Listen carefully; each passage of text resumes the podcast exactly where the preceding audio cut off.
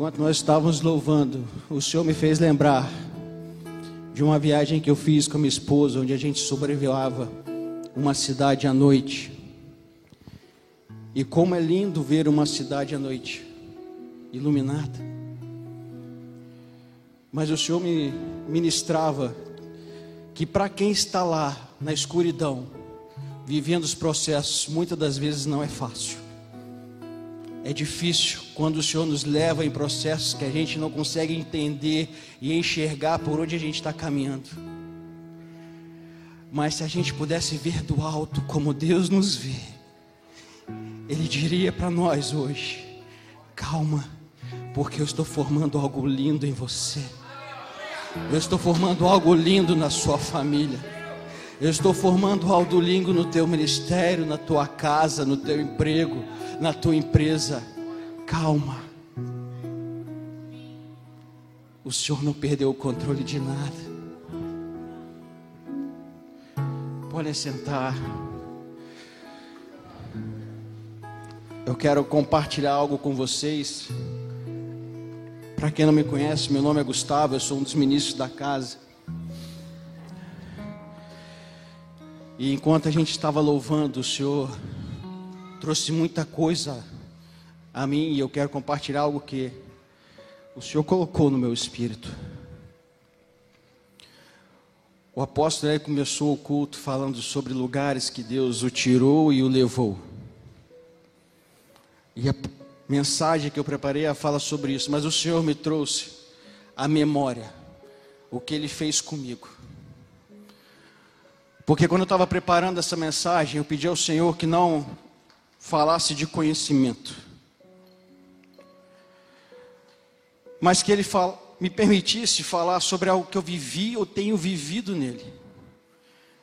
E que Ele me desse então um fundamento, porque muitas das vezes a gente vive coisas em Deus e a gente não entende o que Deus está fazendo, mas a gente vive. E o Senhor veio trazendo esse fundamento, e hoje de manhã Ele me lembrou de uma trajetória até o dia de hoje. No ano de 2009, eu morei em Taubaté de 2002 a 2009. Eu fui transferido de Taubaté para o Rio de Janeiro. E eu saí, juntamente com a minha esposa, dessa cidade, muito ferido e decepcionado com a cidade e com as pessoas daqui. E Deus nos levou para o Rio. Lá no Rio, nós passamos por problemas de saúde familiar, onde a gente acreditou que minha esposa iria falecer.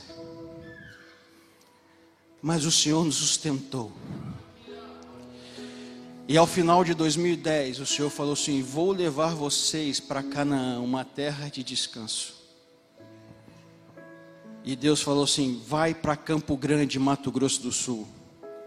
Meu irmão não conhecia ninguém em Campo Grande. Nunca tinha pisado em Campo Grande. Eu não tinha parente em Campo Grande. Como assim? Diante dessa situação que a gente está vivendo, o Senhor está mandando ir para Campo Grande. Deixa eu pelo menos voltar para Taubaté, que pelo menos é perto do rio onde mora minha sogra, ela pode me socorrer. Deus falou: não, é Campo Grande. E nós fomos para Campo Grande. E lá o Senhor nos deu amigos que nos receberam, nos acolheram, nos amaram. E foi um tempo de dois anos de refrigério. E ao final desses dois anos, Deus me transferiu para Campinas. Ao final de 2012, Deus nos levou para Campinas um processo onde depois de Deus ter dado um refrigério, o Senhor falou: está na hora de burilar um pouco mais o seu caráter. E foram três anos, irmãos, de muita perseguição profissional ali em Campinas, o Senhor me levantou como oficial responsável para cuidar do núcleo de alunos evangélicos. Ser uma referência para alunos que estavam começando a carreira militar. Hoje aqui na igreja nós temos um oficial que foi meu aluno nessa época.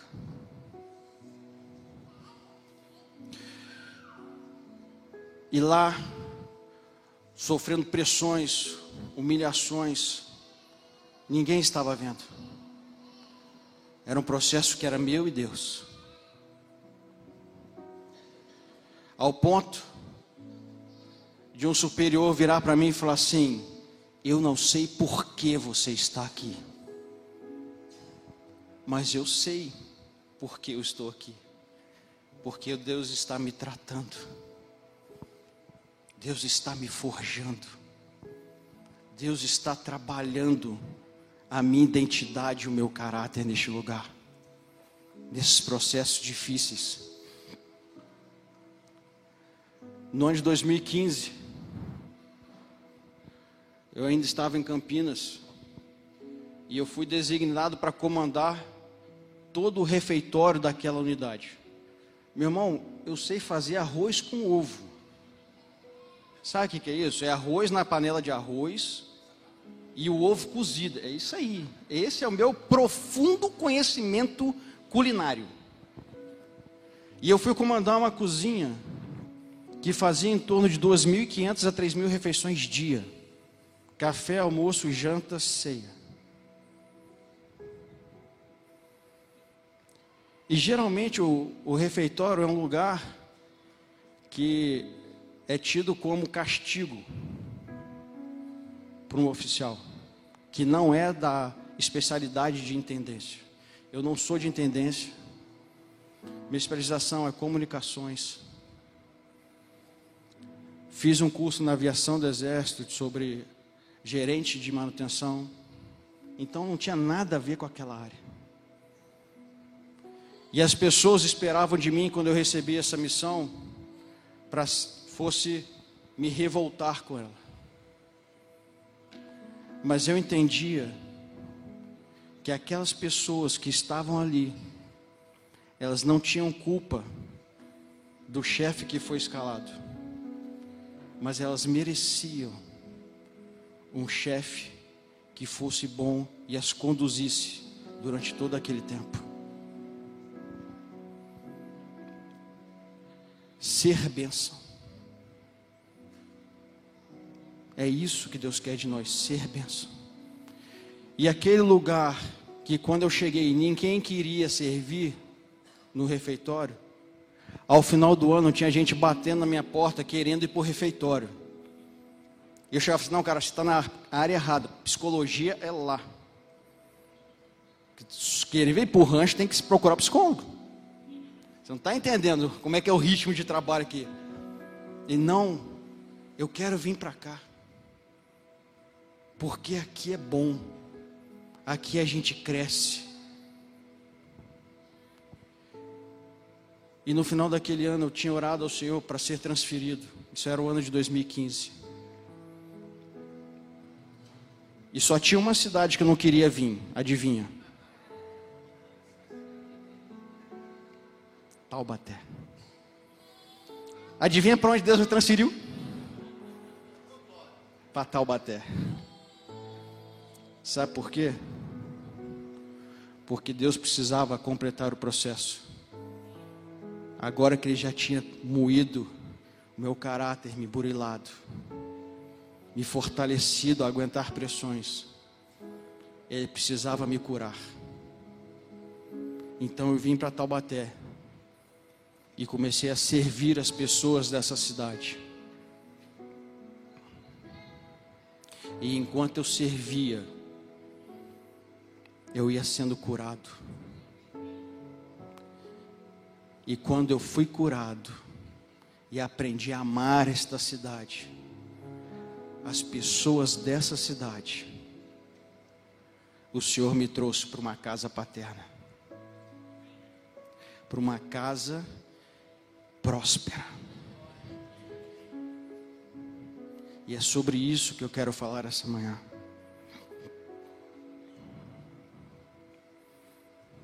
Eu quero falar sobre Jó. Jó era um homem próspero. Sim ou não? Sim. Vamos abrir a nossa Bíblia em Jó 1. A partir do versículo 1 diz assim: Havia um homem na terra de Uz, e seu nome era Jó. Ele era um ser humano bom, honesto e justo. Amava respeitosamente a Deus e evitava praticar o que era mal. Jó era pai de sete filhos e três filhas. Ele possuía sete mil ovelhas, três mil camelos, quinhentas juntas de bois e quinhentas jumentas. Tinha, tinha também muitos servos e seus, a seu serviço. Era o homem mais rico entre todos os habitantes do Oriente de sua época. Seus filhos Costumavam visitar uns aos outros e cada vez um deles preparava um banquete e mandava convidar suas três irmãs para comer e beber com eles. Assim que passava o período das festas e banquetes, Jó os mandava chamar e fazia com que se santificassem por meio dos ritos de purificação.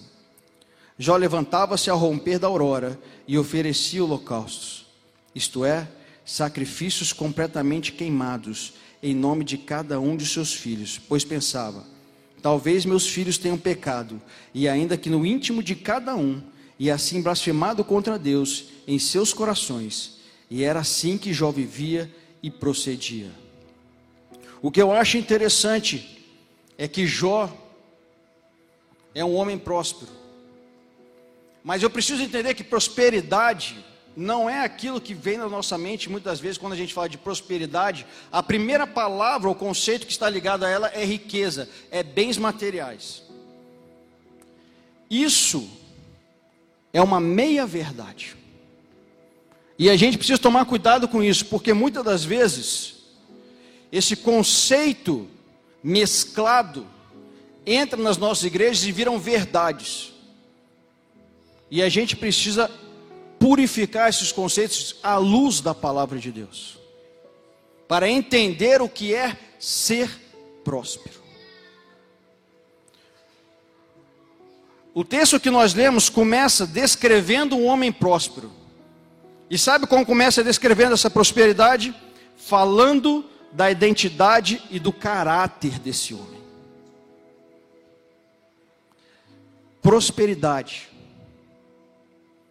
ela começa em eu saber quem eu sou, quem eu porto, quem eu represento, aonde eu entro. E essa minha identidade de saber que eu porto a Cristo, refletida das minhas ações, transmitem às pessoas aquilo que eu sou em Deus. Isso é ser próspero. A prosperidade começa em mim. A segunda coisa que vemos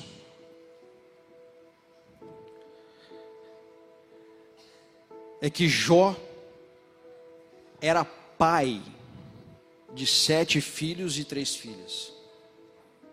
A segunda descrição que a palavra me dá de um homem próspero é ser pai. Ser pai é um sinal de prosperidade na vida de uma pessoa. O salmista, no Salmo 127, diz que os filhos são herança, um presente de Deus, e que o homem que tem muitos filhos é bem-aventurado. Ou seja, um homem que tem felicidade plena. E quando você vai buscar no dicionário uma tradução para prosperidade, fala de felicidade. Assim como também fala de agir com sabedoria, ser cauteloso, bem-sucedido. Então a descrição deste homem próspero começa falando da sua identidade, do seu caráter, fala da sua família, do privilégio de ser pai. E só então a palavra fala sobre os recursos que ele possuía. Veja que aquela aquele pensamento que primeiro vem à nossa mente quando fala de prosperidade, na palavra de Deus ele vem como último.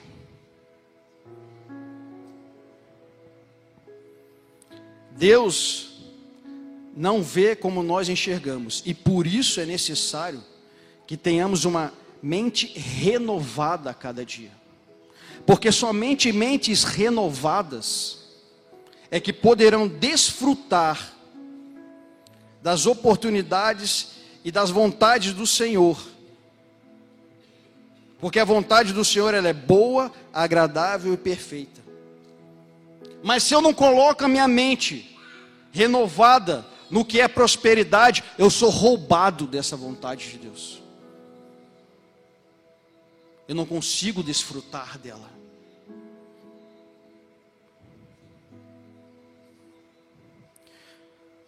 A prosperidade começa em saber quem eu sou, depois alcança a minha família. Porque uma aliança próspera é uma aliança que gera filhos.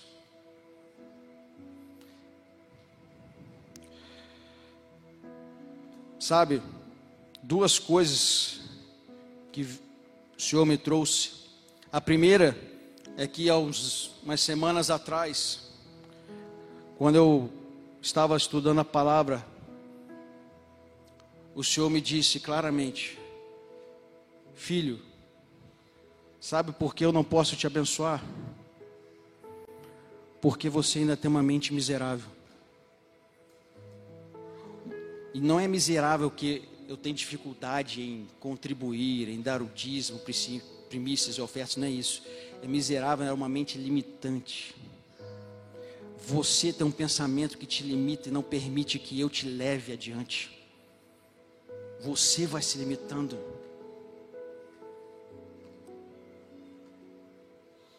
E aí eu pedi ao Senhor que quebrasse isso em mim e renovasse a minha mente. Para que eu pudesse ir aonde o Senhor quer que eu vá. E não aonde o meu pensamento limitante diz que eu não posso ir. Porque se Deus diz que eu vou, eu vou. E outra coisa que me veio quando eu estava entendendo sobre essa aliança próspera é algo que o apóstolo Cristiano ministrou ontem no Aljava, quando ele disse que quando o Senhor tirou tudo dele, o Senhor disse que iria enriquecê-lo. E que foi nesse momento que Deus começou a lhe dar filhos espirituais. Filhos não são problemas. Filhos não são pedras de tropeço. Filhos não são dificuldades a serem vencidas. Filho é um sinal de prosperidade na nossa vida. Jó era um homem que exercia a paternidade de forma zelosa inclusive com a vida espiritual de seus filhos. Ontem, eu estava voltando de São José à noite, e eu tenho certeza que os homens aí que costumam dirigir, nunca aconteceu isso de todo mundo dormir e só ficar você no volante, né? Nunca acontece isso, né? Quando você resolve conversar com a esposa, você olha para o lado, ela já foi, está dormindo, né? E eu estava voltando à noite, estava chovendo, e a família dormindo. E eu falei assim: Senhor, que privilégio o Senhor me deu de confiar a vida de três filhos teus para conduzir a prosperidade de um homem na sua casa estarem a gente ouvir o Senhor. E poder conduzir a família que Ele confiou a nós na direção que Ele tem para ela. Isso é ser próspero na nossa família, é ouvir ao Senhor no meio da tribulação, no meio do processo, é não se perder, é não perder o coração quando os momentos difíceis vierem, mas é permanecer ouvindo o Senhor, mesmo durante a tempestade, e começar a experimentar a paz que vem dele, a alegria que vem dele, a direção que vem dele, no meio da tempestade. Isso é ser próspero. Você já pensou o privilégio que é? O Senhor, Criador de todas as coisas, parar para falar com você e você ouvir a sua voz. Existe felicidade mais plena do que essa? De você ouvir a voz do teu Pai em toda a caminhada e você guardar o teu coração para entregar a Ele todos os dias, nos momentos bons e nos momentos difíceis.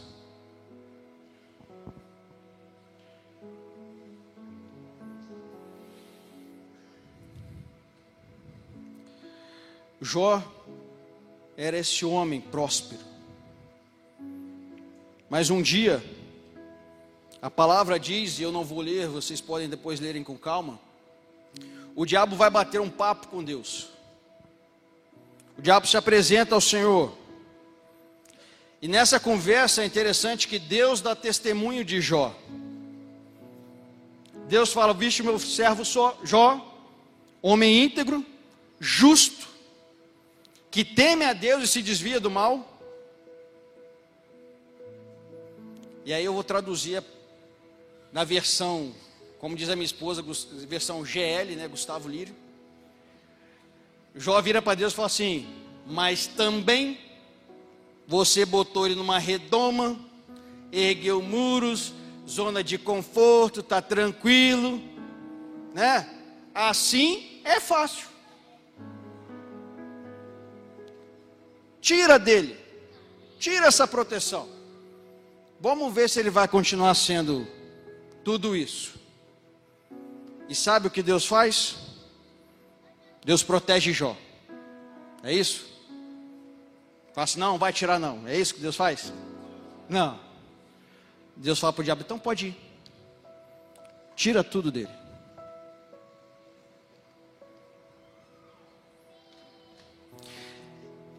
E eu vou explicar de forma didática, porque eu acho que é interessante isso. É só didático, tá, gente? Não quer dizer que é assim, não, por favor, tá bom? Didático.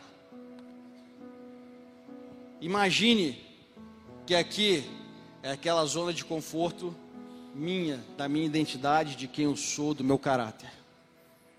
Aqui é a minha família. A zona de conforto, vamos dizer assim, da minha família. E aqui são os meus recursos financeiros. Sabe por onde o diabo começa a tirar as coisas de Jó?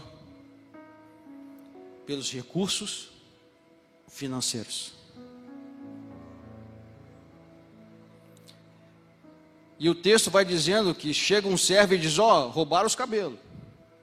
Ó, oh, roubaram a jumenta. O diabo foi fazendo a limpa em todos os recursos financeiros. Aí Jó já começou a blasfemar, foi isso? Não. Mas quantos de nós, na primeira dificuldade financeira, a gente já bota em dúvida a nossa fé? Quantos de nós, quando perdemos o emprego, ou quando entramos numa dívida, ou às vezes no investimento que você estava crente que ia dar certo, deu tudo errado, você faliu, ficou só a dívida para você, e você começa a colocar a sua fé em, em dúvida. Certa vez eu tinha, fiz uma sociedade com um colega no empreendimento. E quando a gente terminou a sociedade, ele ficou me devendo o dinheiro. Os dois crentes. Aí um dia Deus falou para mim assim: vai lá e perdoa a dívida dele. Meu irmão, era dinheiro. Não era, não era trocar de pão, era dinheiro. Né? Uma quantia considerada. Aí Deus falou assim: vai lá e perdoa. Eu falei: não, senhor, peraí, você não está entendendo. Né? Vamos conversar aqui nós dois. Falou, não, vai lá e perdoa. Eu falei, que isso? Vai e perdoa. Vocês dois são meus filhos e eu estou te falando, vá e perdoe. Sabe o que eu fiz? Fui lá, chamei esse colega e falei: Olha, ele falou: Cara, fica tranquilo, eu vou te pagar. Eu falei: Não, você não vai, você não vai me pagar. Deus mandou perdoar. Falei, não, cara, você não está entendendo. Deus mandou perdoar. Você não me deve mais nada a partir de hoje. Entendeu? É isso. O diabo mexeu nos recursos financeiros de Jó. Mas não conseguiu com que Jó saísse do seu lugar de integridade. Então, sabe o que ele fez? Mexeu na sua família.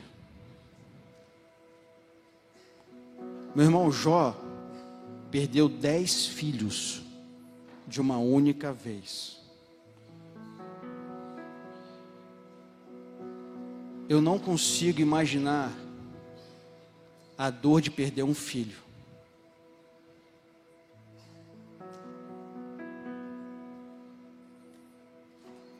É doloroso para um pai ver um filho se mutilando.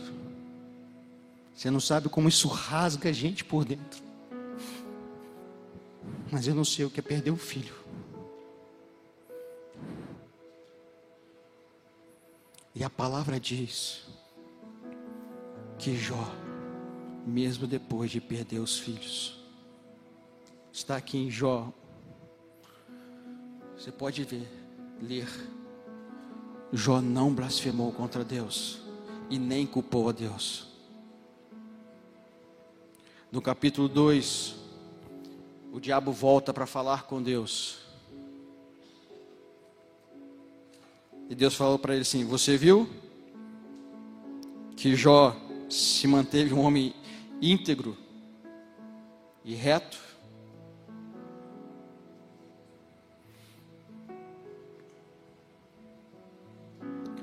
E o diabo então fala para o Senhor: Vamos fazer o seguinte. Deixa eu botar ele no modo sobrevivência. Tira a saúde dele, que ele vai te amaldiçoar. Meus irmãos, a zona de conforto é uma área muito boa para todos nós. Ela é uma área confortável, prazerosa. Ela nos poupa suor. É um lugar onde eu domino as movimentações, onde já sei o que vai acontecer.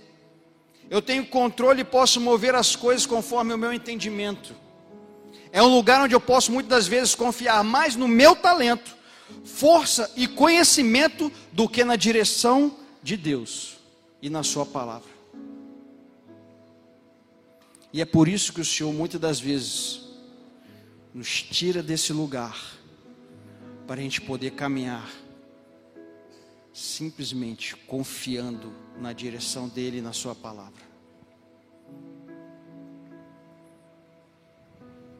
Deus permitiu que o diabo tocasse na saúde de Jó, sem contudo tirar a vida. Sabe, talvez você esteja se perguntando por qual motivo Deus deixou o diabo tocar nessas três áreas de prosperidade na vida de Jó. Mas eu quero lhe dizer algo muito interessante. Deus usou o diabo para levar Jó a um nível mais profundo de conhecimento de quem ele era. Porque até o diabo trabalha para Deus quando ele quer. Deus não permitiu, Deus usou o diabo. Sabe por quê? Vamos lá em Lucas 16.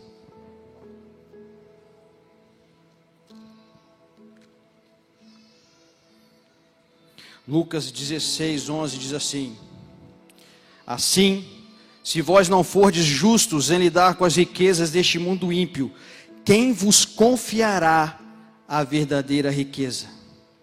Se, portanto, não vos tornares dignos de confiança em relação ao que é dos outros, quem vos dará o que é vosso?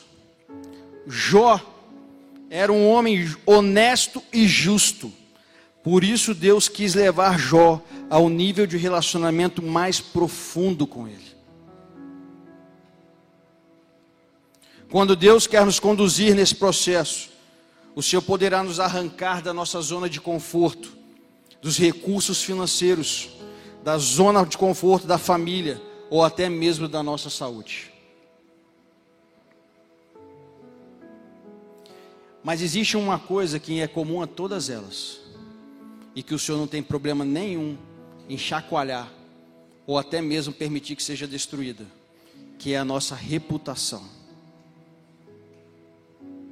No caso de Jó, o Senhor usou seus próprios amigos para abalar a reputação dele, para que com isso a justiça própria que estava dentro de Jó fosse revelada para ele mesmo, para que o seu coração fosse revelado para ele. A forma sobrenatural que o Senhor quer que andemos em prosperidade não tem espaço para a justiça própria. Sabe por quê? Porque a justiça própria nos faz caminhar num terreno chamado orgulho. A justiça própria nos faz entrar no lugar onde achamos que somos melhores que os nossos irmãos, porque fazemos ou deixemos de fazer alguma coisa. Jó era um homem reconhecido pela sociedade como bom, honesto e justo. Está lá no versículo 1 que nós lemos. A justiça própria é algo que tem a natureza distorcida, ela é uma mescla, pois pega-se algo genuíno de Deus, que é a justiça, e mistura-se com a minha meritocracia. Muitas das vezes, Deus vai abalar ou destruir a nossa reputação para que o nosso coração possa ser revelado. Nos processos que Deus tem me conduzido nessa casa, tenho aprendido que Deus não tem problema em permitir que a minha reputação seja destruída. Pois a reputação que eu construí com meu nome está recarregada dos meus méritos próprios. E eu tenho aprendido que eu preciso esperar o tempo dele sobre a minha vida. Os homens mais conhecidos e respeitados em Israel não construíram suas reputações. A Abraão, Deus prometeu que faria o seu nome conhecido. E a Davi, o Senhor o tirou de trás das malhadas quando chegou o tempo. Nem Abraão e nem Davi fizeram algo para Deus, eles apenas ouviam ao Senhor enquanto faziam as coisas do seu dia a dia, cuidando dos rebanhos. Quantos processos você tem vivido e eu já vivi que ninguém viu? Quantas coisas nós vivemos que ninguém viu? Mas é lá, quando ninguém vê, que o Senhor está trabalhando em nós para que possamos nos tornar mais semelhantes a Cristo e refletir a Cristo em todos os ambientes que a gente está. Quando Jó reconhece quem Deus é e quem Jó era, Jó entra no novo nível de relacionamento com Deus. Antes, Jó apenas ouvia, mas agora ele podia contemplar a grandeza do seu Deus. Por ser honesto e justos, justo, com as riquezas deste mundo, por ser próspero na sua identidade, no seu caráter, ser próspero na sua família, o Senhor conduziu Jó a um nível mais profundo. Mas não foi um nível isento de problemas, tribulações, dificuldades. Todas as vezes que Deus vai nos conduzir a algo mais profundo nele, fique tranquilo, você vai enfrentar problemas, dificuldades. Muitas das coisas serão abaladas das quais que você confiava. Porque o Senhor quer que apenas ele continue sendo o centro na sua vida.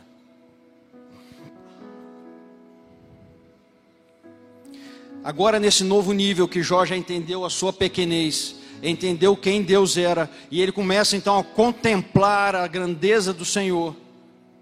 O Senhor deseja fazer Jó prosperar novamente, na sua identidade, na sua família, nos seus recursos. Mas tem um problema. Lembra dos amigos de Jó? Que foram aqueles que destruíram a sua reputação? Meu irmão, reputação vai ser destruída para quem está perto, tá? Eu já falo para você, você não toma susto. Quando Deus quiser trabalhar na tua reputação, assim, meio que destruir ela, Ele vai usar quem está perto. É quem está longe. Porque quem está longe, o que ele fala, o que não fala, não nos atinge. Mas quem está perto, quando fala, mexe conosco. E assim aconteceu com Jó. Os seus amigos feriram Jó com as suas palavras. Falaram coisas em nome de Deus contra Jó que Deus não disse. Geraram feridas nele. E então, depois que Jó reconhece quem ele é na presença do Senhor, Deus vai lá e bate um papo com os amigos de Jó e os repreende. E diz que eles falaram mentiras a seu respeito para Jó. E aí Deus fala para eles assim: Ó, pega os bois, faça um sacrifício, mas vá a Jó, para que ele ore por vocês, para que eu não puna vocês, na mesma medida. Meu irmão, sabe aquela pessoa que já te traiu, traiu a tua reputação, falou mal de você para os amigos? Mas é essa pessoa que você está pensando aí. É, é. Todo mundo tem um, uma pessoa dessa, um abençoado desse na nossa vida. Sempre tem. Já pensou, Deus confronta essa pessoa e essa pessoa vem falar com você e fala assim, cara, eu vim pedir perdão a você pelo que eu falei, porque o Senhor me confrontou e Ele mandou que eu viesse aqui pedir perdão a você, para que você possa orar por mim, para que eu não seja castigado. Fala sério, meu irmão. Você vai dar uns, uma enroladinha de uns 15 minutinhos para dizer se ora, se não ora, vai. Né?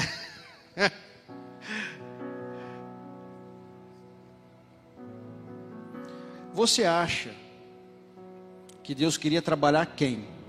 Os amigos de Ló, de Jó? ou Jó?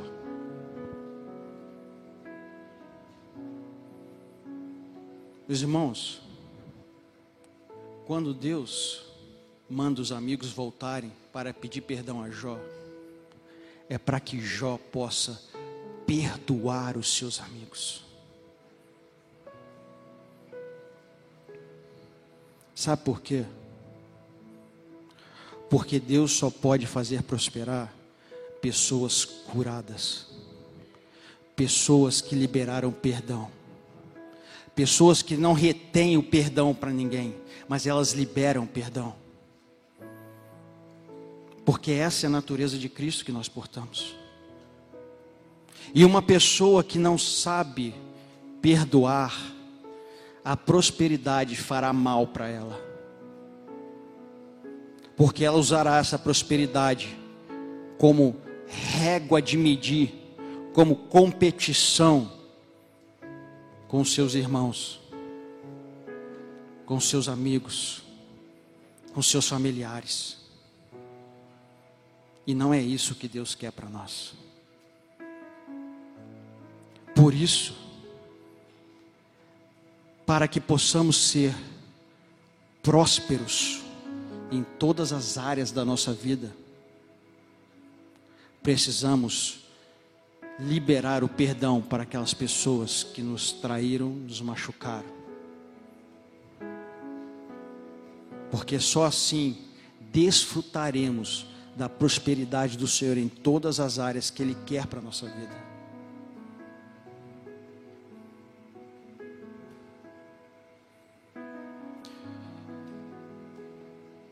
Existe um outro homem que Deus chama da sua zona de conforto e para mim é tremendo. Seu nome Abrão. Abraão estava numa zona de conforto muito tranquila, numa terra onde ele era conhecido, tinha família, tinha seus bens.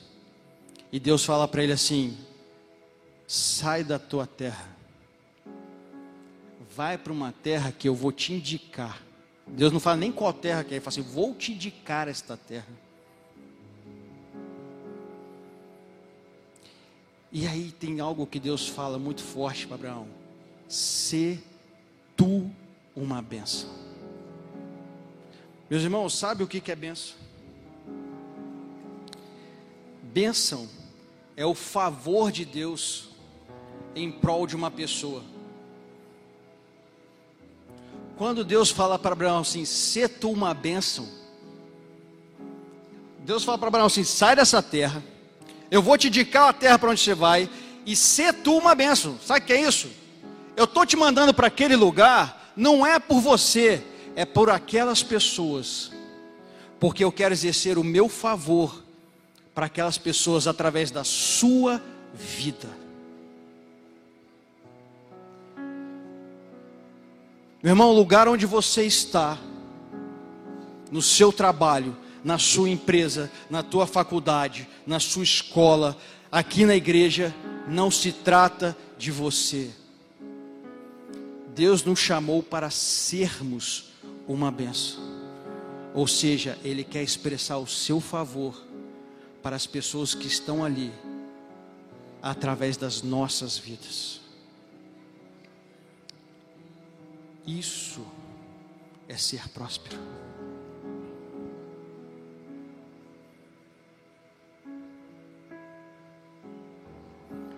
Você entende que é muito mais do que bens?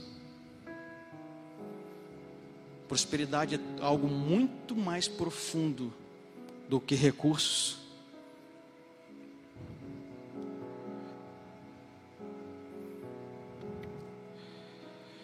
Para terminarmos,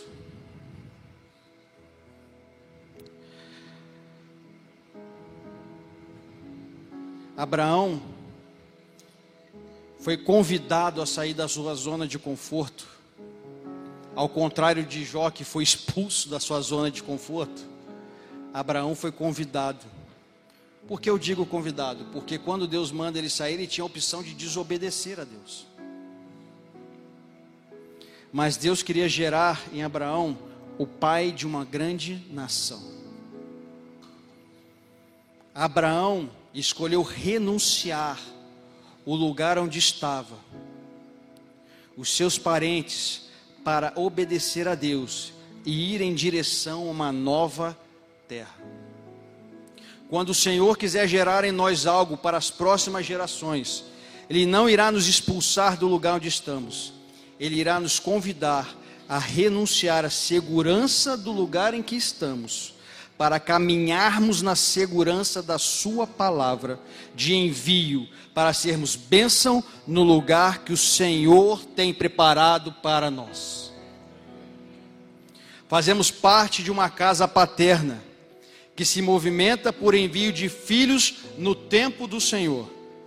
E esse envio, junto com o nível de renúncia que fazemos, irá nos levar aos lugares que Deus deseja para a sua igreja. Mais do que sermos prósperos, sabendo quem somos em Deus, prósperos em nossa família, entendendo quem somos, que sermos pais é prosperidade e temos recursos financeiros para administrarmos. O Senhor deseja que nos tornemos uma bênção, ou seja, o seu favor em benefício de outras pessoas. Que possamos desfrutar da prosperidade da nossa identidade em Cristo. Que possamos viver a prosperidade de uma família fundamentada em Cristo e que crê nas suas promessas. Que possamos administrar os recursos financeiros que o Senhor tem confiado a nós.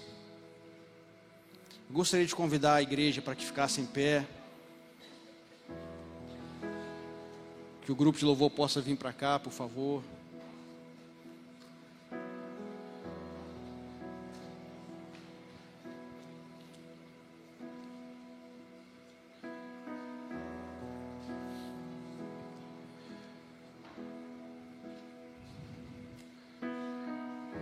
Meus irmãos, hoje o Senhor, nessa manhã, nos trouxe, nos trouxe uma renovação de entendimento do que é prosperidade.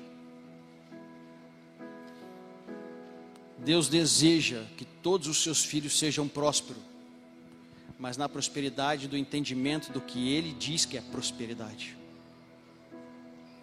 Mas existe algo que nos impede muitas das vezes de alcançar: é a falta de perdão.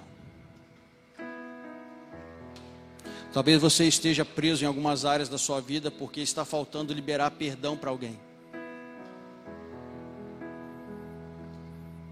E eu quero te convidar a fechar os seus olhos. Enquanto o grupo de louvor estiver cantando, peça ao Senhor para sondar o seu coração. Porque só Deus conhece o nosso coração de uma maneira muito mais profunda do que nós mesmos. E peça para que Ele te mostre se existe algo que está te impedindo de caminhar nessa prosperidade sobrenatural que Ele tem para nós. Às vezes existe uma pessoa, uma situação que você precisa liberar este perdão.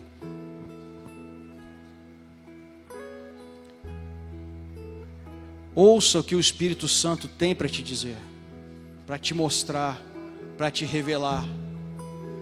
Porque o desejo de todo pai é ver seus filhos prósperos. Mas Deus tem os seus protocolos. E Ele não pula os seus princípios mas Ele nos leva a viver todos os seus princípios. Nessa manhã em que celebramos a tua ceia, onde comemos da tua carne e bebemos do teu sangue, Senhor, precisamos refletir a tua natureza através da liberação do perdão. Senhor, nos ensina a perdoar como o Senhor perdoa. Nos ensina, Senhor, a sermos bênção aonde o Senhor tem nos colocado. Porque nessa manhã o Senhor trouxe luz para nós o que é prosperidade. E que mais do que sermos prósperos, o Senhor quer exercer o seu favor para as pessoas através das nossas vidas, através da tua igreja. Senhor, Queremos liberar o perdão. Os teus filhos estão aqui, Senhor, entendendo a tua palavra. Senhor, nos ensina a viver, Senhor, este perdão genuíno, um perdão sem interesse, um perdão, Senhor, que não espera o retorno, mas um perdão que é fruto de um amor e de uma graça que só pode vir do teu trono, fruto de um amor, de uma graça que nós experimentamos na cruz, através do teu filho. Obrigado, Deus, por esta manhã em que comemoramos a nossa aliança contigo. Uma aliança próspera por ter gerado os filhos Obrigado pela nossa família, pelos nossos filhos. Obrigado, Senhor, pelos recursos que o Senhor tem colocado nas nossas mãos. Nos dê capacidade de administrar conforme o teu querer, conforme a tua vontade.